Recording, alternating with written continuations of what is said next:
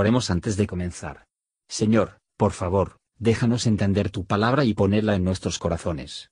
Que moldee nuestras vidas para ser más como tu Hijo. En el nombre de Jesús preguntamos. Amén.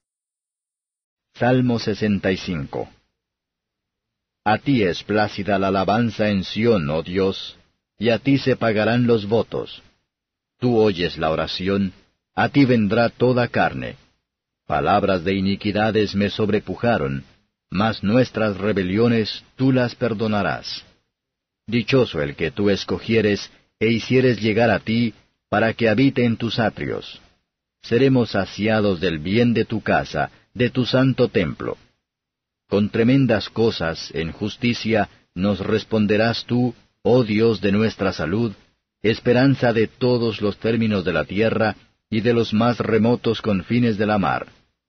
Tú, el que afirma los montes con su potencia, ceñido de valentía, el que amansa el estruendo de los mares, el estruendo de sus ondas y el alboroto de las gentes.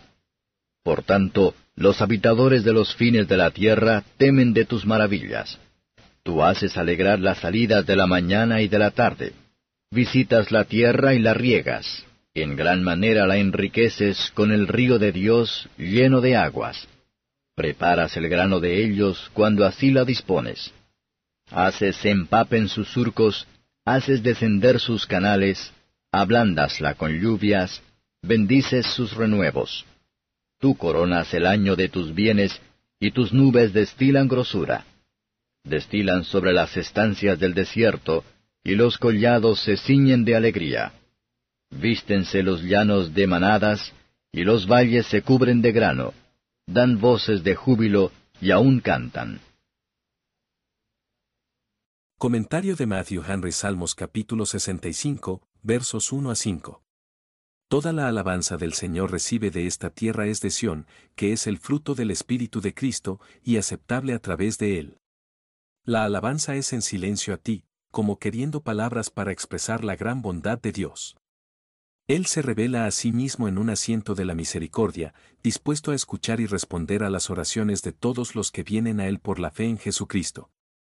Nuestros pecados prevalecen en contra de nosotros, no podemos pretender equilibrarlos con alguna justicia propia, sin embargo, como por nuestras rebeliones, de tu misma misericordia gratuita, y en aras de una justicia de tu propio apartamento. No vendrá a condenación para ellos. Observar lo que está por venir en comunión con Dios, a fin de la bienaventuranza. Es de conversar con Él como persona que amamos y de valor, que consiste en aplicar a nosotros mismos severamente a la religión como a la actividad de nuestra morada. Observar cómo entramos en comunión con Dios, solamente por la libre elección de Dios. Hay abundancia de bondad en la casa de Dios, y lo que es satisfactorio para el alma, hay suficiente para todos, suficiente para cada uno, siempre está listo, y todo ello sin dinero y sin precio. Por la fe y la oración, podemos mantener la comunión con Dios y traer consuelo de Él, donde quiera que estemos. Pero es sólo a través de ese bendito, que se acerca al Padre como nuestro abogado y caución, que los pecadores pueden esperar o pueden encontrar esta felicidad. Versos 6 a 13. Esa fuerza omnipotente que fija rápido las montañas, defiende el creyente. Esa palabra que aquieta el océano tormentoso, y habla en un ambiente tranquilo, se puede silenciar a nuestros enemigos.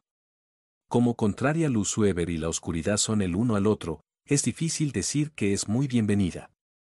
Se espera el centinela de la mañana, también lo hace el obrero procurad las sombras de la noche. Algunos entienden que de los sacrificios de la mañana y de la tarde.